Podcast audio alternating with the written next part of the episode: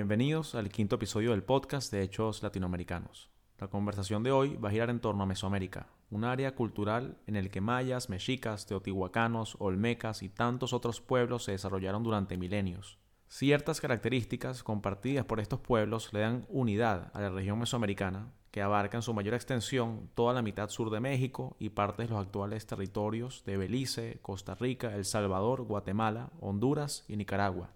Aunque son las similitudes las que nos permiten hablar de un mismo espacio cultural, Mesoamérica se distingue por su diversidad lingüística, arquitectónica, artística y étnica.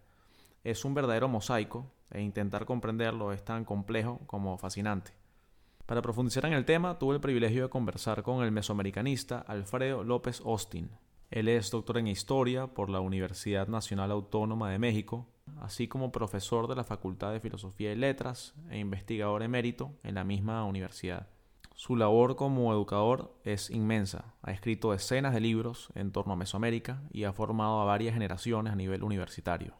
Conversamos acerca de lo que es una cultura, las similitudes culturales de los pueblos mesoamericanos, las diferentes regiones que poblaron, el desarrollo periódico dividido en preclásico, clásico y postclásico, el papel de la religión entre estos pueblos, su cosmovisión y demás temas relevantes. Aquí les dejo la conversación, espero la disfruten tanto como yo. Doctor López, muchas gracias por aceptar la invitación. Es un placer poder conversar con usted. Gracias por la invitación. Muy buenos días. Quisiera empezar la conversación preguntándole lo siguiente. ¿Qué es una cultura? ¿Cómo definiría usted este concepto? Bueno, este, estudiando propiamente una cultura en particular, la cultura mesoamericana, eh, he llegado a la conclusión, eh, como muchos de mis colegas, de que la cultura es un producto social que es una de las grandes herramientas con las que el hombre de la especie humana ha podido existir sobre la Tierra es básicamente una creación de carácter eh, social que eh, nace, puede decirse, antes de que el hombre sea hombre. Eh, esto se da en especies anteriores y puede decirse que en vez de ufanarnos con considerar la sociedad como un producto humano, debemos considerar que el hombre es un producto de la sociedad, porque la sociedad lo ha modelado en sus dos eh, bases principales de adaptación, que son la fisiológica anatómica por una parte y por otra la cultural. Entonces, podemos decir simplemente que la cultura es una de las dos bases que tiene la especie humana para eh, existir, para sobrevivir. Gracias a la cultura ha podido seguir sobre la Tierra. Podríamos decir entonces que la cultura es una especie de sistema de adaptación con respecto al entorno para procesar la complejidad del mismo eh, y adaptarnos efectivamente. Sí, efectivamente. No se trata simplemente de una acumulación de conocimientos o de experiencias, sino, como usted dice, es todo un sistema. Y ese sistema da lugar a algo que he denominado yo cosmovisión, comprendiendo en la cosmovisión no solo el pensamiento racional, sino toda actividad eh, psicológica, incluidos obviamente en un lugar muy importante los sentimientos que también nos sirven para darle coherencia al sistema. Y tomando esto en cuenta, ¿a qué, nos, ¿a qué nos referimos con el concepto de Mesoamérica? Mesoamérica es una de tantas culturas. Si pensamos que el hombre ha usado la cultura para adaptarse, tenemos que pensar eh, en qué se adapta, a qué se adapta, en qué condiciones se adapta. Y entonces vemos que el hombre que se ha distribuido en todo el planeta ha tenido propiamente experimentos, experiencias muy disímbolas, desde mm, las climáticas hasta las históricas, de todo tipo.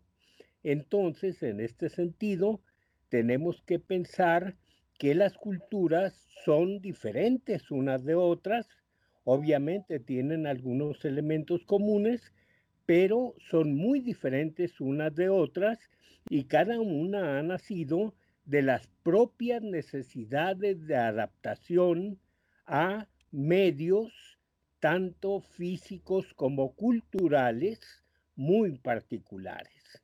Entonces, Mesoamérica es precisamente una cultura que nace en estas condiciones de lo que se llama la América Media, de ahí el nombre de, eh, de Mesoamérica, la América Media, o sea, lo que queda comprendido entre la América del Norte y ya la América del Sur.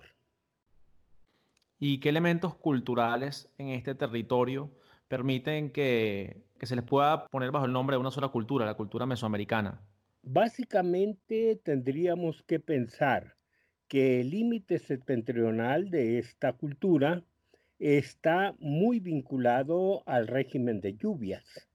Eh, mm. tendríamos que pensar que hacia el norte del trópico de Cáncer varían, eh, varía el clima considerablemente. La parte del sur, o sea, la parte donde nace Mesoamérica, la parte tropical, eh, donde empieza la parte tropical de México eh, hacia el sur, entonces tendríamos un clima regido por una estación de secas y una estación de lluvias. Y esto condiciona obviamente la vegetación y dentro de la vegetación aquellas plantas que han podido ser domesticadas por el hombre. Propiamente la domesticación de las plantas básicas de lo que se alimentaban los eh, mesoamericanos son productos de la domesticación de sus antepasados, sus propios antepasados. Y estamos hablando al menos de cuatro plantas básicas que son el maíz, el frijol, la calabaza y el chile. Tendríamos pues que Mesoamérica es un territorio que comprende climas muy, muy diversos entre sí, desde climas desérticos o semidesérticos hasta climas tropicales de selva húmeda. Entonces, en estas condiciones, eh, hay posibilidad de sembrar las plantas a las que me he referido, sobre todo el maíz, pero sin uso de irrigación. O sea, se usó la, eh, la irrigación en Mesoamérica, pero básicamente el maíz puede existir con la lluvia de temporal. Entonces, estas características hicieron que los mesoamericanos, pese a vivir en territorios tan diferentes, estuvieran ligados al menos en la base económica alimenticia por estos cuatro productos, independientemente de toda la riqueza de otras plantas cultivadas.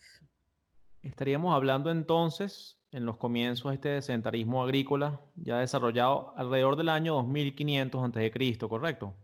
Exactamente. Tendríamos que pensar que la, la, que la eh, cultura mesoamericana nace de gente nómada, o sea, de cazadores recolectores, pero de cazadores recolectores que cultivaban ya el maíz entre otras plantas, fueron precisamente los domesticadores. Entonces, tendríamos que estos hombres vivían en buena parte de las plantas cultivadas, pero no eran sedentarios. Realmente el nomadismo se hacía este, eh, con recorridos circulares de eh, duración a veces de un año o de medio año que les permitía sembrar y recoger la cosecha. Entonces, hacia el año 2500, para precisar, 2500 antes de nuestra era, tendríamos que estos hombres empiezan a sedentarizarse porque empiezan a depender de una manera mucho mayor de lo que cultivan. Dijéramos, si antes vivían de 30, 40% de los cultivos, llegó un momento en que vivieron 70% de estos cultivos y esto ya obliga a los hombres a sedentarizarse, a estar muy, muy al pendiente de las cosechas. No quiere decir que dejen la recolección, no quiere decir que dejen la caza y la pesca, al contrario, sino que les dedican menos tiempo y hay mucho más tiempo dedicado precisamente a la agricultura. Y esto se va dando a lo largo del territorio que hoy consideramos mesoamericano, es decir, el sur de México, partes de Belice, El Salvador, Guatemala, Honduras, Nicaragua y Costa Rica. Se da de manera generalizada en el territorio. Pero tendríamos que pensar que esto es paulatino. Mm. Es un área geográfica, pero básicamente es un área cultural. Entonces no podemos señalar un territorio físico, eh, un territorio fijo. Mm. Mesoamérica originalmente fue muy pequeña y esto se fue extendiendo paulatinamente conforme las técnicas del cultivo lo permitían, hasta que llega el momento de una gran expansión eh, que los lleva sobre todo muy, muy al norte y luego hacia el año 1000 viene una retracción eh, Mesoamérica, cuando llegan los españoles, no tenía las dimensiones que llegó a tener en eh, eh, siglos antes. ¿Por qué? Por periodos de sequía, precisamente, que hicieron que los límites septentrionales se retrotrajeran. Entonces, en esos primeros siglos posteriores al 2500 se va expandiendo en primeras instancias el área mesoamericana y se va generalizando el sedentarismo agrícola, que sería en torno a estos cuatro productos que usted mencionó, es decir, el maíz, el chile, la calabaza, sería esa la base cultural mesoamericana.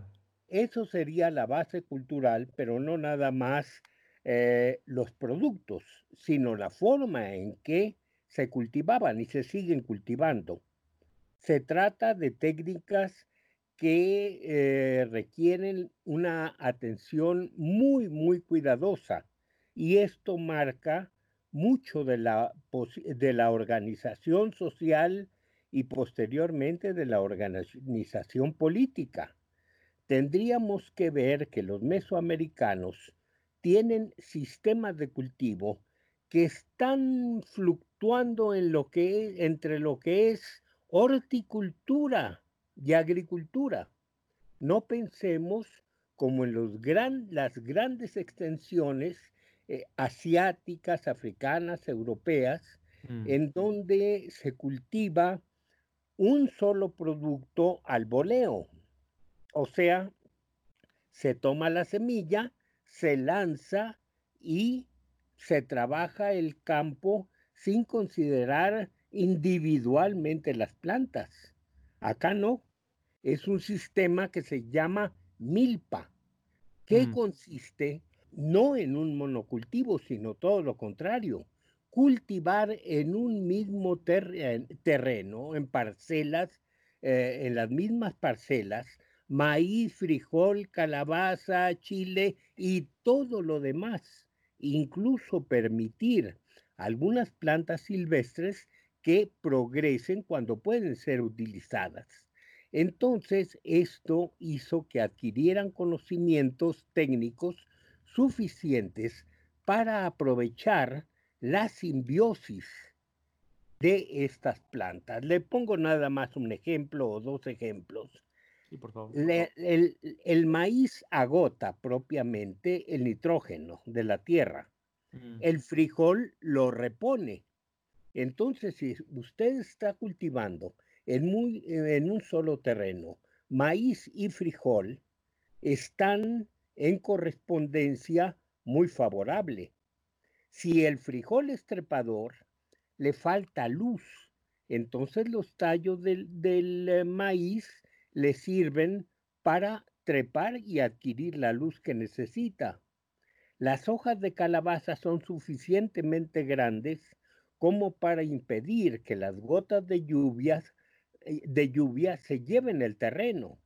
O sea, disminuye el golpe sobre la tierra y al mismo tiempo guardan la, eh, este, la evaporación, impiden la excesiva evaporación del agua. Entonces todo está en una combinación tal que la milpa es casi un jardín de, horticultura, ¿sí? Y esta, eh, esto hace que el, el cultivo tenga que ser hecho por personas que están íntimamente vinculadas a su territorio.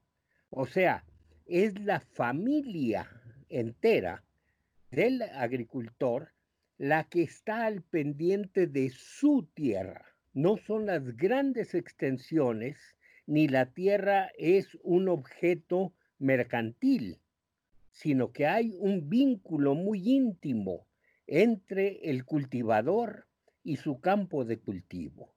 Y esto se prolonga hasta nuestros días, en que la tierra es trabajada de una manera mucho mejor cuando se trabaja por el, la familia que la posee. Entonces, doctor López, sobre esta estructura agrícola social se erigieron diferentes particularidades regionales a lo largo de toda el área mesoamericana, pero que mantendrían esta base.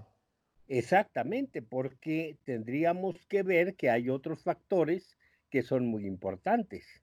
Aquí no cuenta usted en toda eh, América con grandes bestias de, carga.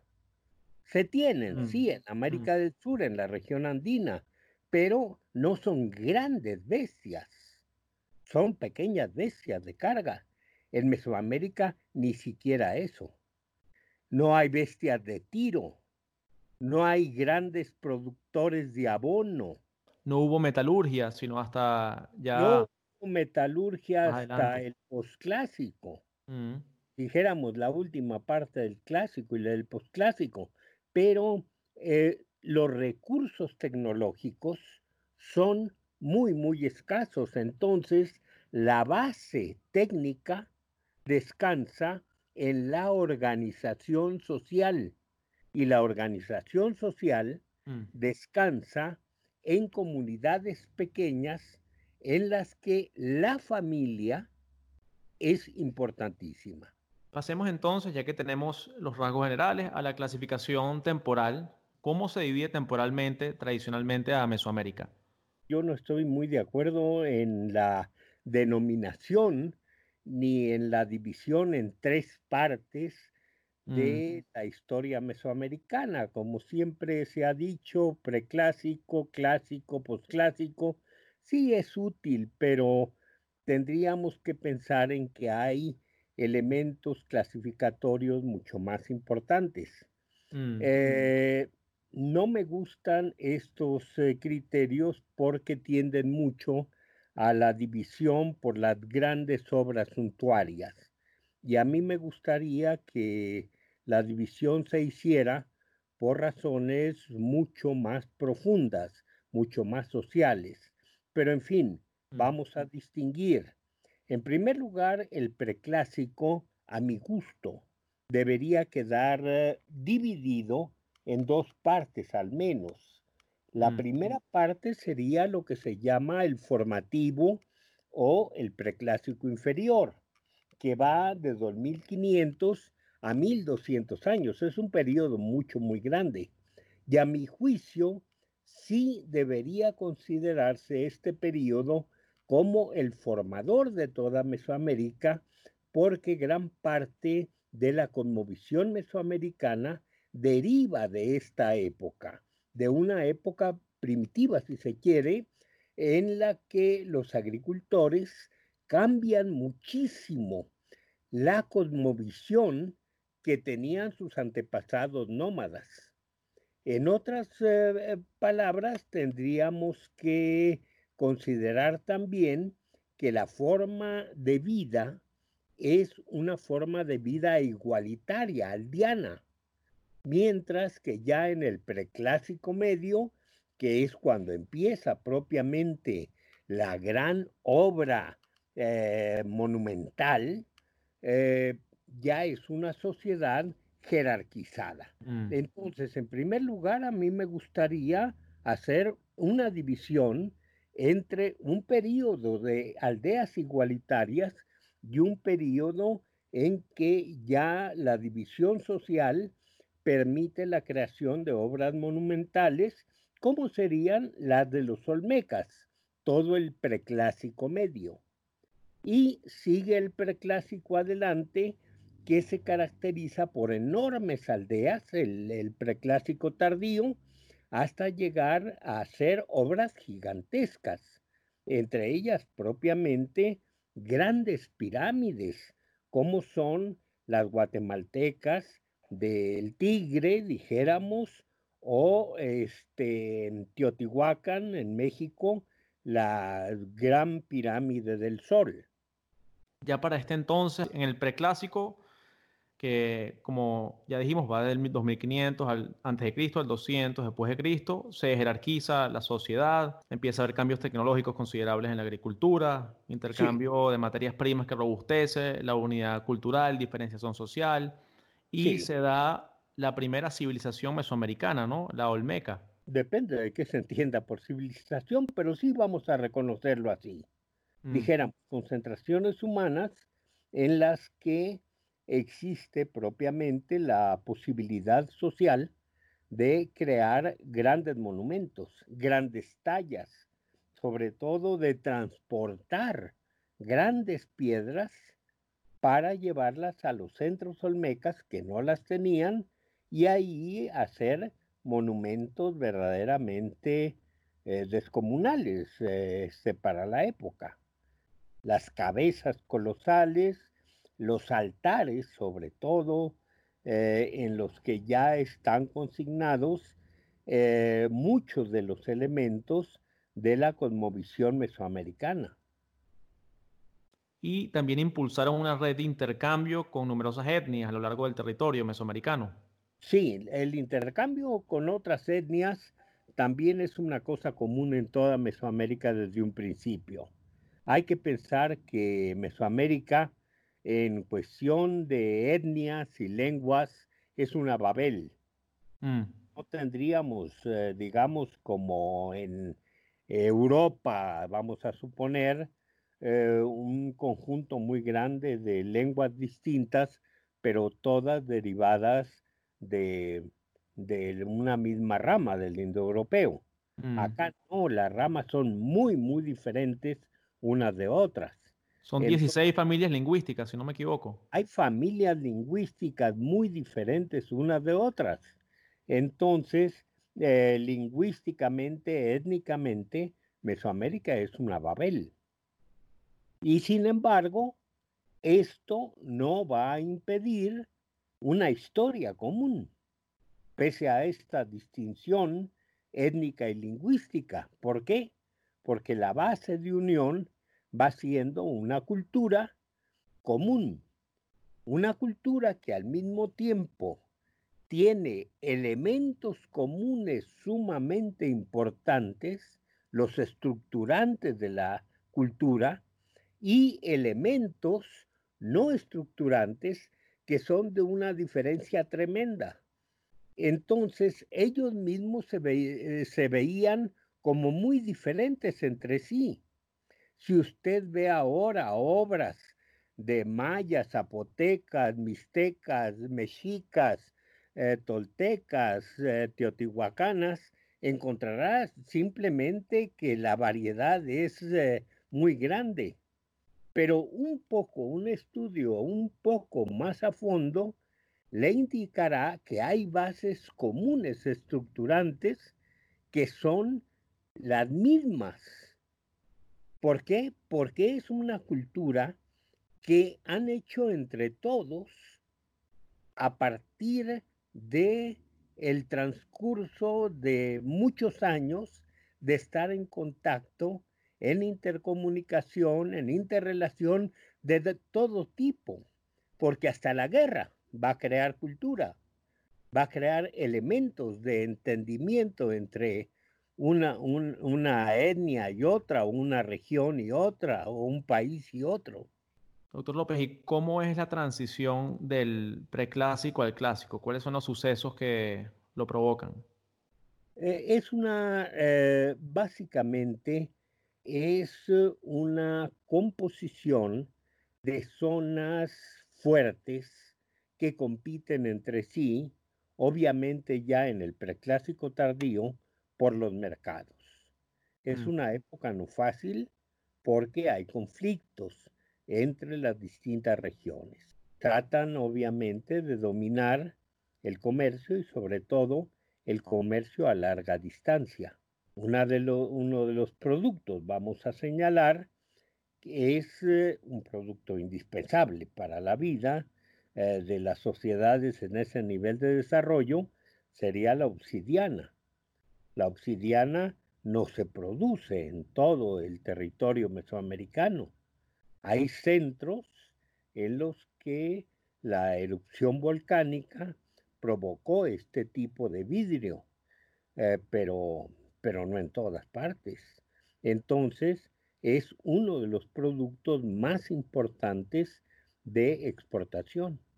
Eso fue precisamente lo, una de las, eh, fue una de las causas que lleva a Teotihuacán al sitio de preeminencia que tuvo en el comercio y en la cultura en toda Mesoamérica que tenían a su disposición enormes cantidades de obsidiana. Es la más grande de las ciudades mesoamericanas, ¿no? La, más globalizadora, influyó en casi todas las regiones de Mesoamérica. Y fue, fue la ciudad que durante toda una parte del clásico, la primera parte del clásico, fue la hegemónica. No estoy hablando de cuestión militar, eh, estoy hablando de cuestión mercantil.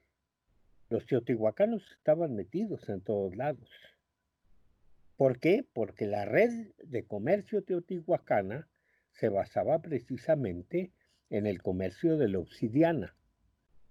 Y todas sus campañas también iban dirigidas a controlar la producción de obsidiana en otras regiones distintas. Por ejemplo, en Guatemala por ejemplo, en Veracruz, por ejemplo, en, este, en Michoacán.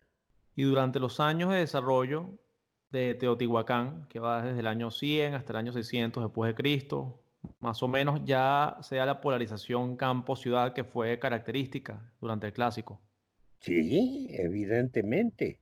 Ya la ciudad de Teotihuacán era un monstruo que tenía que ser alimentado por una gran cantidad de localidades eh, próximas.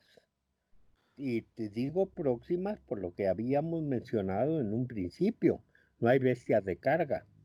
Entonces, cada una de las grandes ciudades debe tener un entorno geográfico muy favorable para la agricultura que le permita su desarrollo.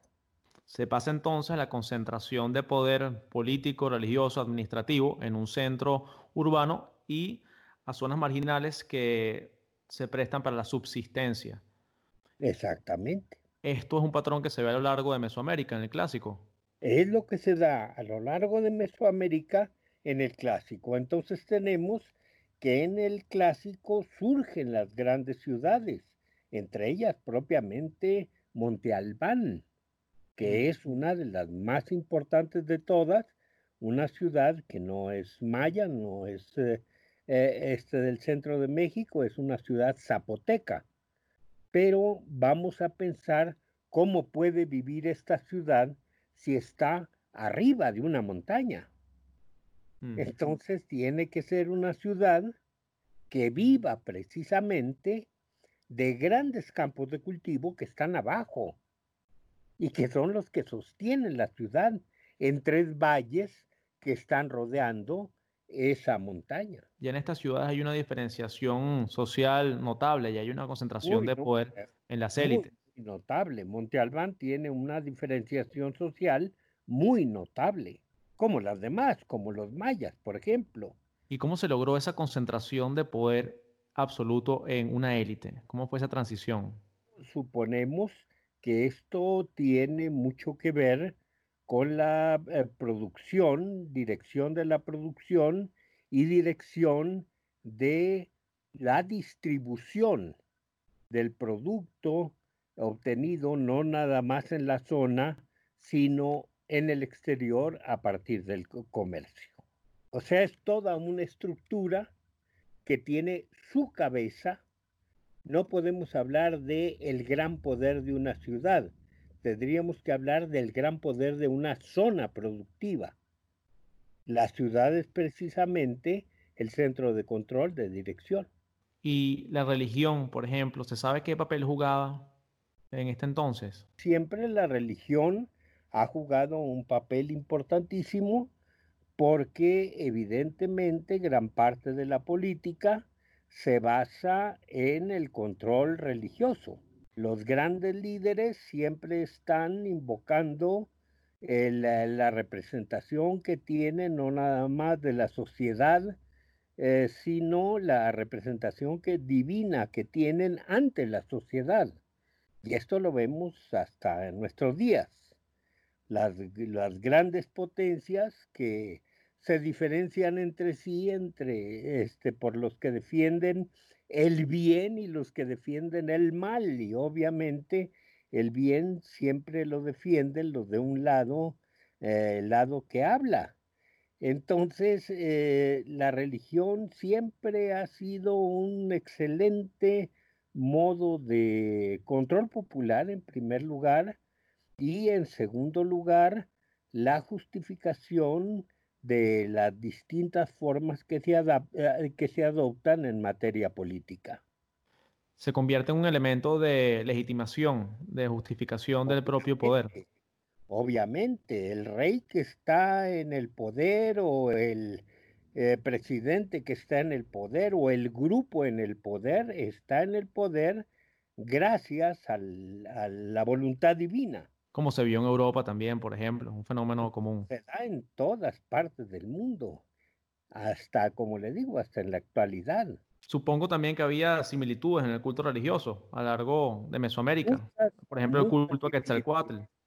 Dijéramos, pueden variar los nombres de los dioses, pueden variar las imágenes de los dioses, pero usted penetra un poco en las creencias, en la, en lo que hay en el fondo de ese pensamiento y estamos hablando de la misma, la misma base teórica, dijéramos, de la, eh, de la cosmovisión.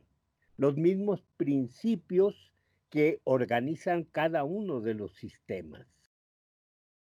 Entonces, eh, eh, no hay una institución, digamos, no hay una iglesia como en otras partes del mundo no hay un órgano eh, social encargado de la dirección, pero hay una creencia común y un culto que está basado en la fuerza del Estado y el Estado está basado en la fuerza de la religión.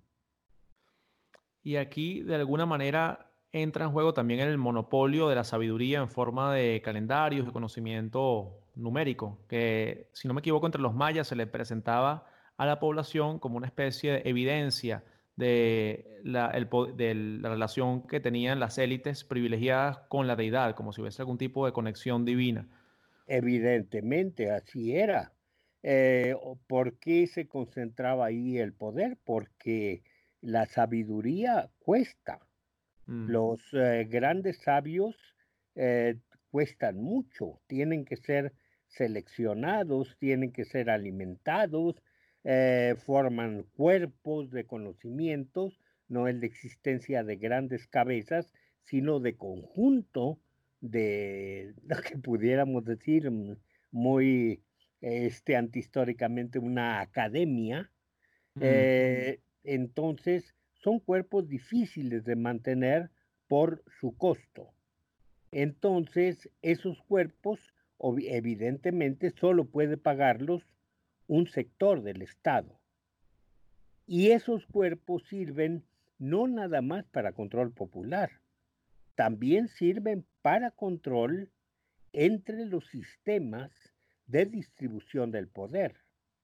Imagínese usted un eh, rey maya, por ejemplo, que mm. tiene que luchar a partir de los conocimientos de astrónomos, de gente que maneje el calendario, de gente que maneje la mitología, todo, eh, tiene que combatir con esos recursos no nada más al pueblo, sino a sus propios parientes, que son los más peligrosos en ese momento, en un momento en que él está gobernando. ¿Por qué? Porque también ambicionan el poder y él tiene que demostrar que es el bueno con todas las pruebas calendáricas, matemáticas, astronómicas que le proporcionan los sabios. Y eso lo vemos en la historia maya. Mm, en la historia maya se, se entiende al calendario como una herramienta de control social justamente por eso. Te permite prever los cambios climáticos y con ello eh. puedes presentarte como si tuvieses poderes sobrenaturales. Sí, los cambios climáticos. Mesoamérica es eh, una cultura que está siempre preocupada, siempre por el agua. ¿Por qué? Porque no cuenta con los grandes ríos de otras culturas, este, entonces es muy importante la lluvia y que la lluvia no sea en demasía y que no sea muy temprana, que no sea muy tardía, que no sea escasa. Es un problema muy serio. Pero no nada más eso. Hay que pensar que el tiempo es considerado como un transcurso cotidiano de fuerzas de determinados dioses que están viajando sobre la superficie de la Tierra. Entonces es el destino, el destino de todo. Imagínese usted que cada día es la conjunción al menos de dos dioses que se mm. funden. Y estos dos dioses duran lo que nosotros consideramos 24 horas. Entonces son ellos los que tienen un gran poder sobre toda la superficie de la Tierra. Y al día siguiente serán sustituidos por otros dos también en fusión. ¿Y esta creencia se da en todo el territorio mesoamericano? En todo el territorio mesoamericano. Mm. Y no tiene usted una idea de qué tan eh, igual, eh, eh, este, que en forma tan igual se da. Vamos a suponer los 20 días del mes, hay casi todos ellos coinciden en todas las culturas, los nombres.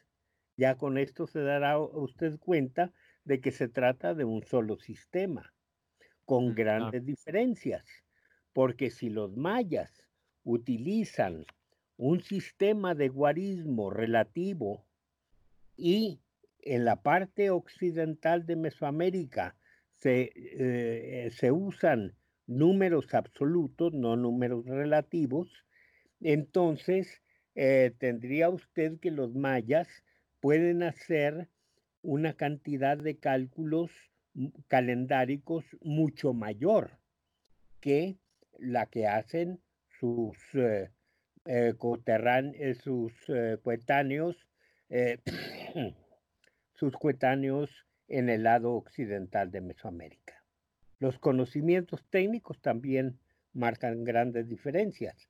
Entonces, por eso encuentra usted que aunque sea el mismo sistema calendárico en el oriente y en el occidente de Mesoamérica, la diferencia de complejidad es mucho mayor porque los mayas, los zapotecos, pueden manejar calendarios mucho más elaborados. Y este momento de desarrollo, de auge, del momento más sofisticado del área mesoamericana, que ya determina, que denominamos como clásico, llega a su fin lentamente a partir del año 600, 700 después de Cristo. ¿Cómo se da esa transición a lo que llamaríamos posclásico? Este, tendríamos que ver es un periodo que se llama epiclásico. Yo prefiero incluir este periodo epiclásico en el clásico y luego pasar al posclásico. ¿Por qué? Porque en realidad de lo que se trata es que en la fecha que usted está señalando, cae Teotihuacán. Mm. Se acaba el gran centro que controlaba el comercio.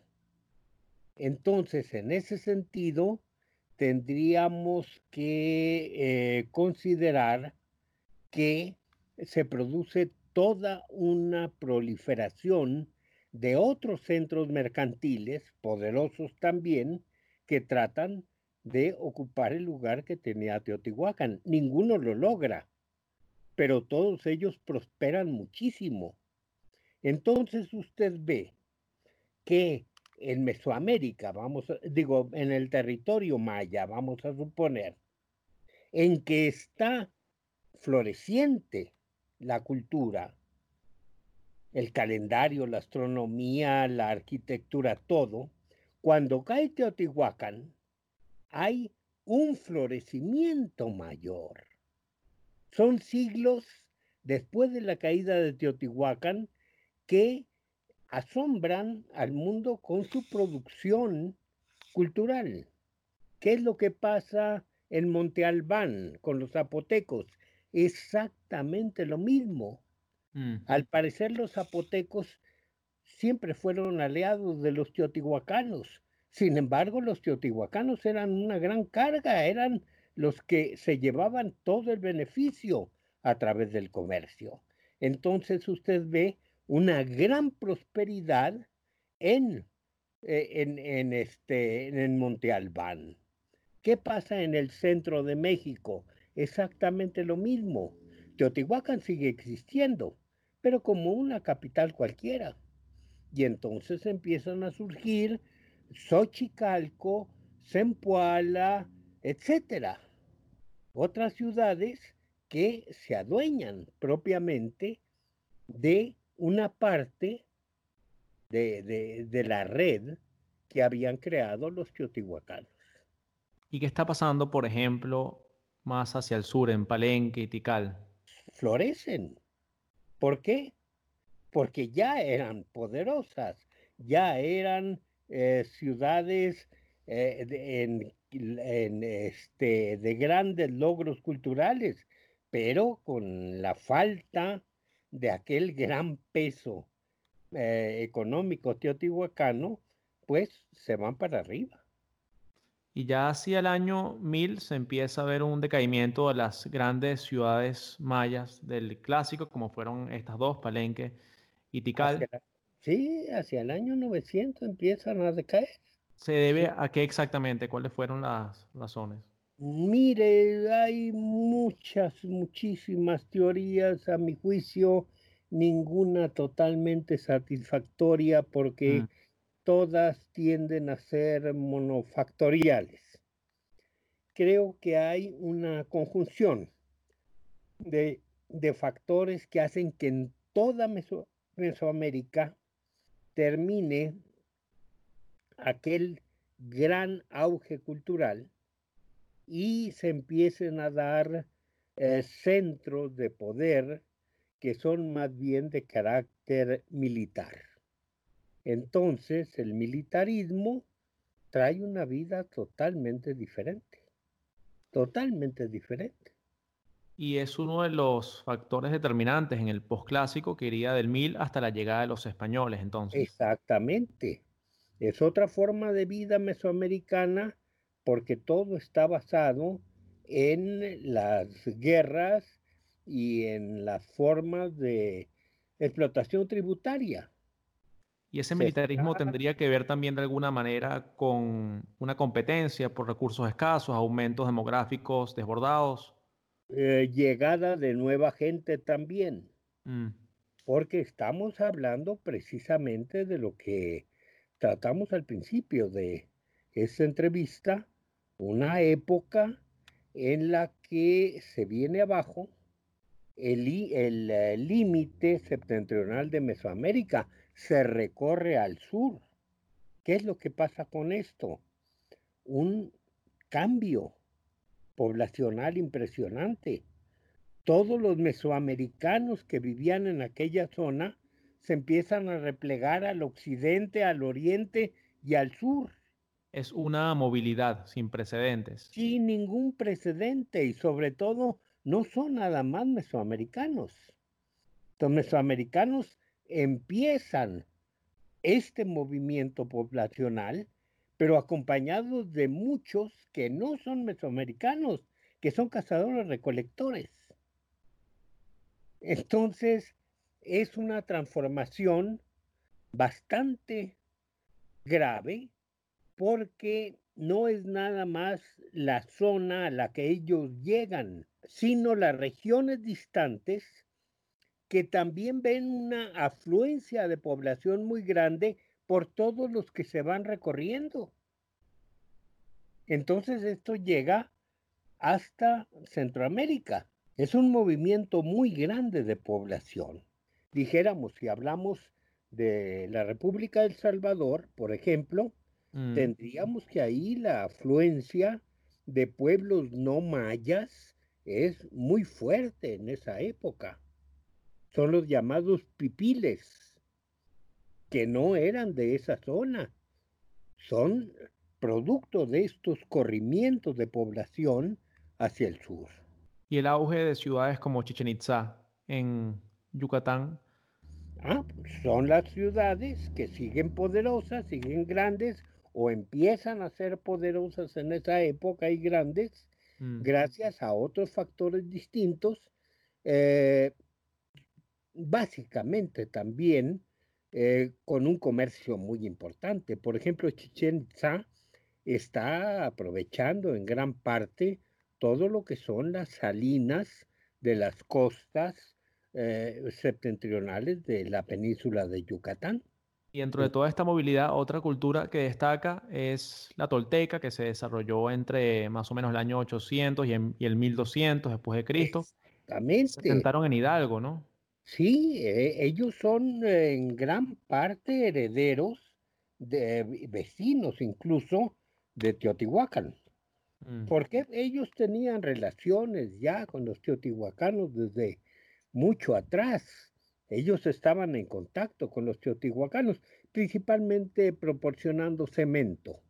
Es una zona cementera muy importante hasta la fecha, eh, toda la región tolteca eh, hay hasta un cemento tolteca en la actualidad, este, y, ellos proveían mucho cemento a Teotihuacán, y, y, cuando cae Teotihuacán ellos aprovechan mucho de la cultura y crean también su cultura particular que se extiende también por el territorio mesoamericano. Y empiezan a tener una reputación cuasi mítica en culturas posteriores también, ¿no? Sí, evidentemente. Y de ahí vendrán otros pueblos. hay una gran afluencia, por ejemplo, o una gran movilidad hacia el sur de los eh, pueblos nahuas. Mm. Eh, es más, los pueblos nahuas mm, tal vez no muy legítimamente, pero reclaman un origen nómada. Es eh, digamos, en esto hay mucho de mitología, pero de todos modos ellos están reclamando siempre su origen nómada, chichimeca dirían ellos. Entre estos pueblos náhuatl llegan algunos que luego conoceríamos como mexicas, que se asentan en el lago de Texcoco alrededor del año 1325. Uno de ellos son los mexicas, que son uno de los últimos en llegar son los que se conocen eh, con el nombre de aztecas, que se procura no usarlo porque no es muy, eh, muy exacto. Eh, muchos preferimos el nombre de mexicas, que era el nombre que ellos se daban. ¿El nombre azteca de dónde surge? El nombre azteca surge de un lugar que está fuera de este mundo, Aztlán. Mm. Y los mexicas decían que venían de Aztlán, o sea, que habían nacido en el otro mundo y que venían de ese lugar. Entre ellos mismos se referían así como, como mexicas entonces. Sí. Son los, los mexicas una de las culturas más célebres del área mesoamericana porque lograron dominar una parte considerable del territorio. Eh, sí, y aparte porque son los que reciben propiamente a los españoles. Mm. Ellos estaban en el poder cuando llegan los españoles. ¿Cómo sucede esto? En forma bastante abrupta, porque ellos llegaron a fundar la ciudad de México eh, eh, este, eh, en, en, el 1300 y pico. Y estamos hablando de que habría un siglo de existencia apenas en la ciudad cuando ellos tienen políticamente la oportunidad de aliarse con otros pueblos de la zona y derribar a, los que estaban como Estado hegemónico y quedarse con ese poder. Entonces, ellos y sus aliados integran una fuerza expansiva bastante considerable. Ellos no son nada más ellos, son los mexicas y otros dos pueblos que casi nunca se mencionan. Es la triple alianza, hecha alrededor de 1430. exactamente. Mm. Es el Escantlastoloyan, o sea, un tribunal constituido por los estados más poderosos, que eran los que dirimían los conflictos entre todos los demás eh, eh, pueblos de la, eh, de la región. Y estos estados plantean un sistema de control y sometimiento regional y administraban las rutas de mercado. Exacto, no nada más esto, militar de todo tipo. Mm. Es, digamos, usar el poder judicial para control, cosa que no inventaron ellos, porque la Escan, eh, la ya existía desde antes. Simplemente ellos se ponen como uno de los tres aliados. Escan quiere decir triple lugar. Tlastoloyan quiere decir juzgado. Entonces, este, ellos son eh, los jueces de todos los pueblos de etnia náhuatl. Entonces, con este poder, eh, empiezan a expandirse militarmente, llevar su comercio hacia los lugares más adecuados y en poco tiempo controlar zonas muy, muy extensas. Se ha llamado imperio, imperio mexica.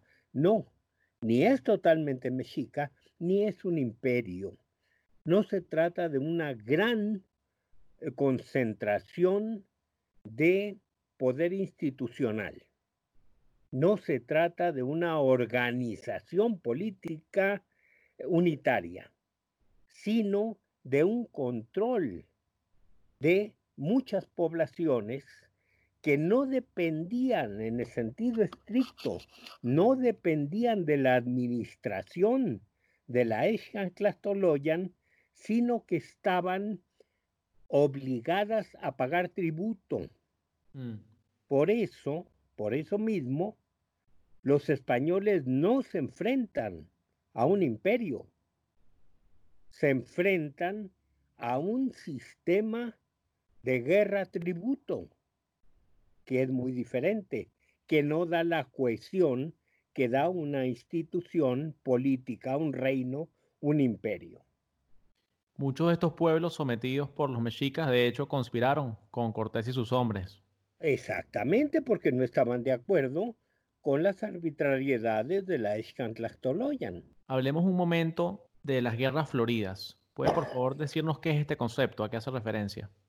Sí, eh, tendríamos que pensar que la institución de los sacrificios humanos, como en muchas otras partes del mundo, muchas otras, tal vez en todo el mundo, los sacrificios humanos eran eh, muy practicado ya desde los primeros agricultores, no es una cosa nueva. Pero obviamente en tiempos en que el militarismo predomina es un excelente, eh, es una excelente justificación religiosa para los fines políticos. Entonces las guerras se hacían por motivos religiosos, obviamente. Y esto implicaba, el pretexto mayor, es que los dioses necesitaban para poder mantener el mundo una cantidad de sacrificios mucho mayor. Entonces, esto dispara el número de sacrificios. No nada más entre los mexicas, lo tenemos también entre los mayas en la época de Chichén, lo tenemos también entre los michoacanos, entre los tarascos, en la misma época. ¿Por qué? Porque es una época militarista.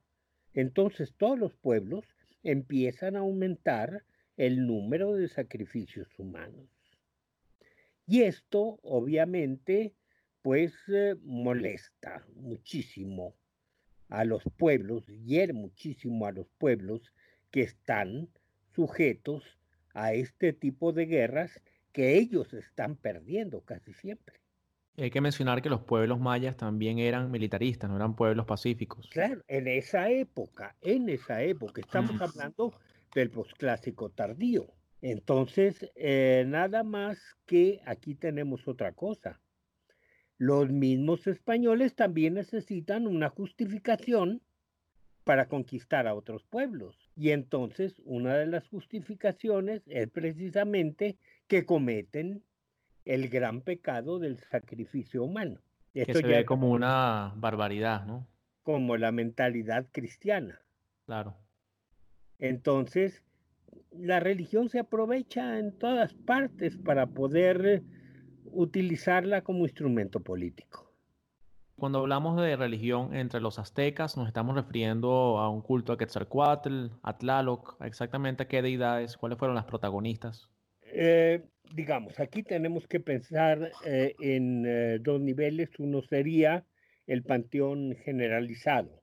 Mm. Que usted ha mencionado, Tlaloc, Quetzalcoatl, el, el, sol, digamos, en sus distintas manifestaciones, Tezcatlipoca, etcétera, etcétera. Pero al mismo tiempo debemos pensar en los dioses patronos. ¿Quiénes son los dioses que protegen determinadas entidades sociales? Una familia, ¿quién es el dios patrono de la familia? ¿Quién es el dios patrono de la comunidad del Calpuli? Que es muy importante quién es el patrono de la ciudad. Si vamos a la Ciudad de México, pues tenemos básicamente dos patronos, no uno, dos. Es un régimen dual. Entonces tendríamos, por un lado, a Huitzilopochtli, que es una de las formas solares, y por otro lado tendríamos a Tlaloc, que es el dios del agua. Si usted va, viene ahora al Templo Mayor aquí en la Ciudad de México, verá mm. usted que el Templo Mayor, el edificio mayor del Templo Mayor, que son setenta y tantos edificios, el edificio mayor en realidad son dos edificios juntos, una gran pirámide, pero arriba de la pirámide hay dos templos, dos mm. capillas. Y una capilla es la de Huitzilopochtli, la del sur, y otra es la de Tlaloc, la del dios de la lluvia. ¿Por qué? Porque es una religión en que siempre está conjugada la dualidad. El mismo Dios supremo, que es el que da origen a todos los dioses, no va a encontrarlo usted en una persona.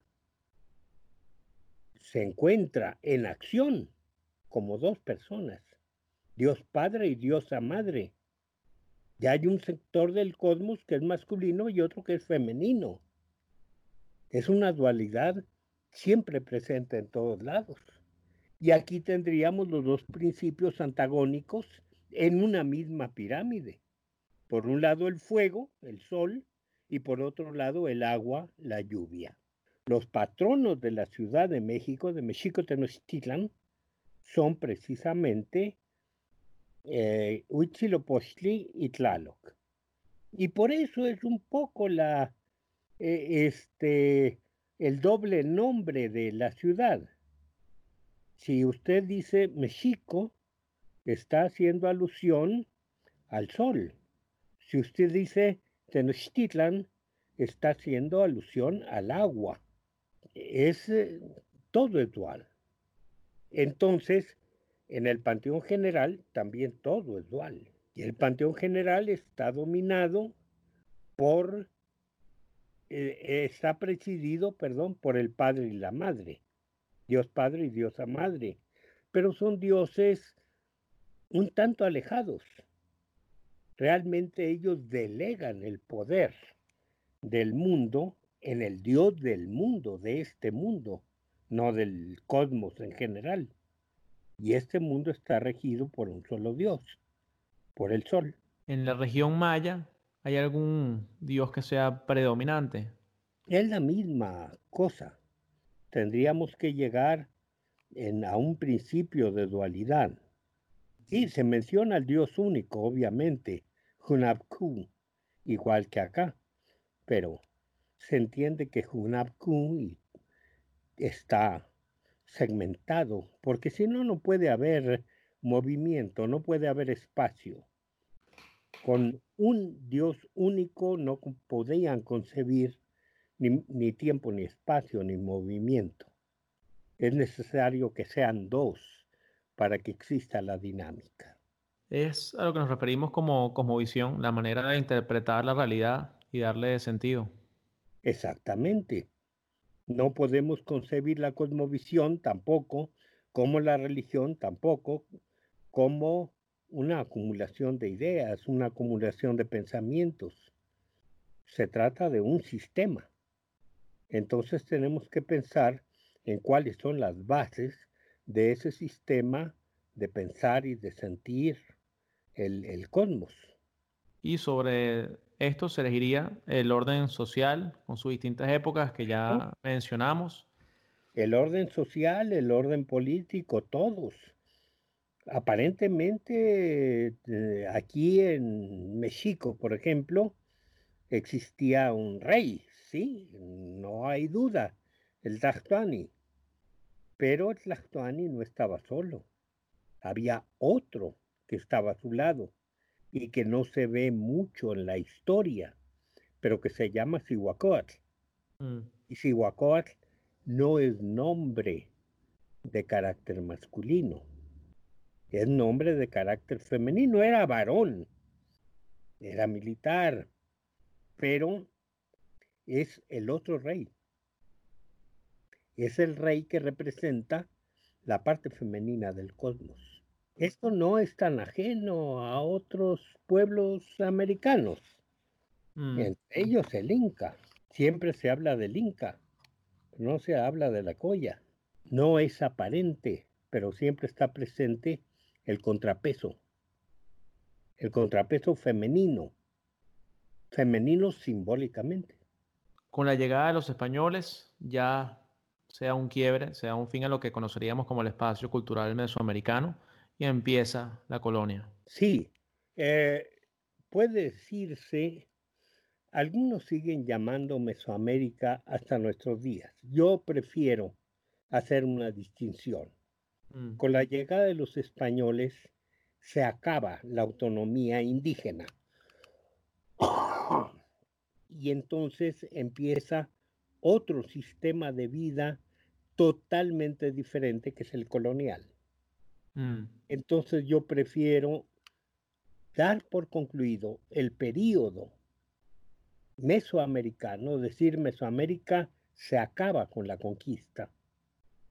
Y no desconozco la importancia de la tradición mesoamericana hasta nuestros días. Entonces yo distingo entre Mesoamérica y la tradición mesoamericana. La tradición mesoamericana está comprendida, digo, comprende Mesoamérica y la Mesoamérica colonial, o dijéramos la vida indígena colonial hasta nuestros días. ¿Por qué?